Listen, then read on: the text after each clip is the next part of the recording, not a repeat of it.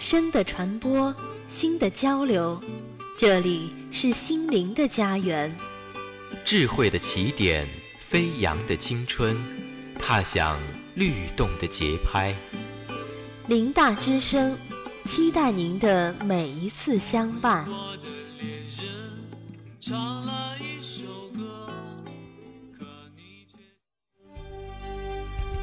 宣传党的政策，聚焦时政热点，传递校内新闻，展现师生风采。您现在收听的是《新闻速递》。听众朋友们，大家好，今天是二零一五年十二月二十五号，星期五，农历十一月十五。欢迎收听本期新闻速递。这次节目的主要内容有：校内新闻，我校召开期末工作会议；国内外动态，张德江与越国国会主席阮生雄举行会谈；刘云山看望严肃先进事迹报告团并发表重要讲话；联合国对叙利亚古城遭破坏事件予以强烈谴责。中国维和官兵为黎巴嫩儿童派送特殊圣诞礼物。下面请听详细内容。首先，让我们来关注校内新闻。我校召开期末工作会议。本台讯，十二月二十三号，我校在校友中心会议室召开本学期期末教学工作会议，校长杨波出席会议并讲话。会议由教务处处长刘恩云主持。杨波充分肯定了本学期各学院在推动我校教学改革和创新创业型人才培养方面所做的努力，并从三个方面对下步教学工作提出要求：一是适应不同学科专业定位，进一步提高教育教学质量；学校和各学院要结合自身学科专业实际，对经济社会需求做出敏锐的反应，不断提升不同类型的人才培养质量；二是要围绕创新创业大学建造，构建全员育人的环境与机制。建设创新创业型大学，重要的是在育人中把创新创业教育理念融入到每一节课堂、每一个教学环境中，从而实现全程育人、全员育人。三是，在积极推动教学管理体制改革，推动管理重心下移，在人才需求、岗位设置、资源配置等方面，更好地发挥学院的主体地位和作用。各学院要根据自身定位和专业特点，主动思考、创新设计自己的教育教学，从而不断提升教育教学质量和应用型人才培养质量。会议还通报了本年度专业人才培养质量报告编写状况，对课程平台建设与教师培训、期末考试、督导巡视、成绩提报、实验、实习、多媒体维护等期末及寒假教学工作做了统筹安排。接下来，让我们关注国内外动态。张德江与越国国会主席阮生雄举行会谈。本台讯，十二月二十四号，中共中央政治局常委、全国人大常委会委员长张德江在人民大会堂与越共中央政治局委员、越南国会主席阮生雄举行会谈。张德江指出，中越加强团结友好，深化互利合作，符合双方共同利益。今年，习近平总书记与阮富仲总书记成功实现互访。并重申将继续从战略高度和长远角度看待中越关系，就加强全面战略合作达成重要共识。当前，中越双方既要注重现实，又要注重全局和长远，共同努力把重要共识转化为具体合作成果。要加快推进中越发展战略对接，推进在“一带一路”两廊一圈框架下的合作，打造中越合作新亮点。支持两国地方，特别是接壤省区加强务实合作。推进跨境经济合作区互联互通和口岸建设，要着力夯实中越关系的民意基础，继承维护和发展老一辈领导人缔造和培育的中越传统友谊，继续办好青年友好会见、青年大联欢等机制性活动，为中越友好事业培育更多接班人。阮生雄表示，中国的稳定和强大不仅为越南的发展提供了机遇，也有利于地区的和平与发展。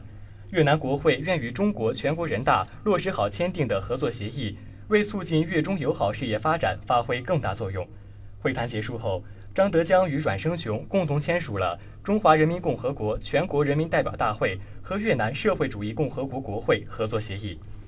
刘云山看望严肃先进事迹报告团并发表重要讲话。本台讯，十二月二十四号，严肃同志先进事迹报告会在人民大会堂举行。报告会前，中共中央政治局常委、中央书记处书记刘云山代表习近平总书记、代表党中央向严肃同志表示敬意，向严肃同志家属表示慰问。刘云山指出，文艺工作者要深入贯彻习近平总书记在文艺工作座谈会上的重要讲话精神，学习严肃同志的先进事迹和崇高精神，坚定信仰，植根生活，崇德修身，走好正确的人生之路、艺术之路，做无愧于党和人民的文艺工作者。严肃是空军政治部文工团创作员，他始终坚定爱党报国的理念信念，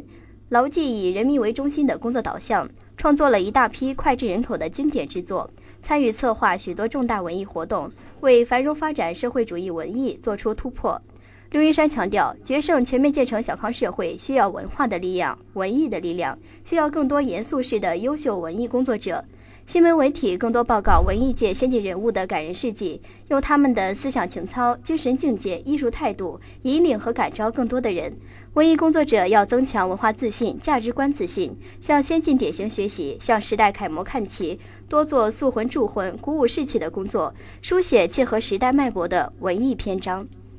联合国对叙利亚古城遭破坏事件予以强烈谴责。本台讯，十二月二十四号。联合国教科文组织总干事博科娃发表声明称，对叙利亚六大世界遗产地之一布斯拉古城的部分遗迹在战斗中遭到破坏予以强烈谴责。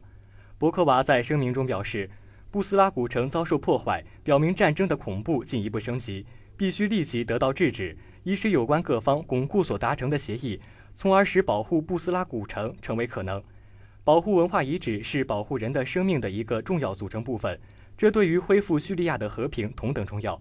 布斯拉罗马剧场象征叙利亚人民身份的丰富多样性。他呼吁世界上所有的文化专业人士，特别是在艺术市场上的人士，应该保持高度警觉，共同打击来自布斯拉古城的文物走私。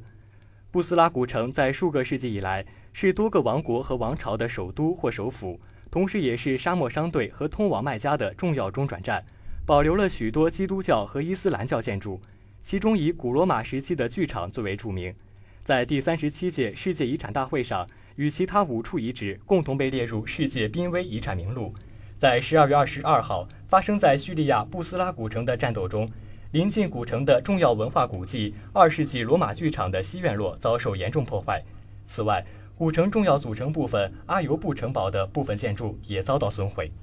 中国维和官兵为黎巴嫩儿童派送特殊圣诞礼物。本台讯，十二月二十四号，正在黎巴嫩执行联合国维和任务的中国医疗分队官兵来到黎巴嫩南部马加永镇莫勒克区一所儿童福利院，为这些特殊儿童送去中国的圣诞礼物。黎巴嫩战乱令很多家庭生活窘迫，一些父母被迫把子女寄养在福利院以求其温饱，福利院因此成为不幸儿童的唯一去处。这是一家私立私人设立的儿童慈善机构，共同收养了二十七名四岁到十五岁的儿童。其中九人的父母死于战乱。中国维和官兵的到来，这所原本显得有些压抑的福利院充满生机。儿童们收到了来自中国的第一份圣诞礼物——免费的健康体检，包括口腔、视力、心电图等十多项检查。面对这些陌生的面孔，一些孩子显得十分紧张。但中国医疗分队官兵表现出的和蔼和耐心，以及带有童趣的话语，很快拉近了与孩子们的距离。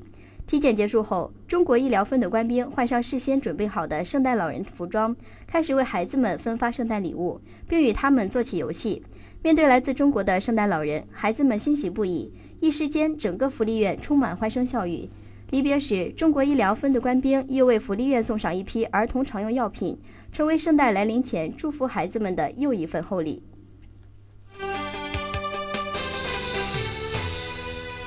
下面播出几则简讯。新华网十二月二十五号电，联合国安全理事会日前通过决议，欢迎利比亚各派目前签署利比亚政治协议，促请利比亚按照协议在三十天内组建全国团结政府。人民网十二月二十五号讯，沙特阿拉伯国王萨勒曼下令政府进行经济改革，以实现收入来源多元化，减少沙特对石油收入的高度依赖。中新网十二月二十五号消息，英国女王伊丽莎白二世通过广播在白金汉宫发表圣诞文告。女王指出，欧洲在过去这一年经历了恐怖袭击与难民危机，但光明必定战胜黑暗。环球网十二月二十五号报道，韩国总统朴槿惠于平安夜当晚通过社交网站向国民送去平安夜祝福，并向国民发出倡议。希望国民在度过圣诞节的同时，能够力所能及地帮助身边一些困难的人，共同营造一个温馨的圣诞节。下面让我们关注一下今天节目的主要内容。校内新闻：我校召开期末工作会议。国内外动态：张德江与越国国会主席阮生雄举行会谈。刘云山看望严肃先进事迹报告团，并发表重要讲话。联合国对叙利亚古城遭破坏事件予以强烈谴责。中国维和官兵为黎巴嫩儿童派送特殊圣诞礼物。本期新闻速递节目到这里就结束了，感谢播音赵凌云、袁露露，导播宋光存，记者王林峰、刘望月，节目监制燕腾辉。欢迎您继续收听我台的其他节目。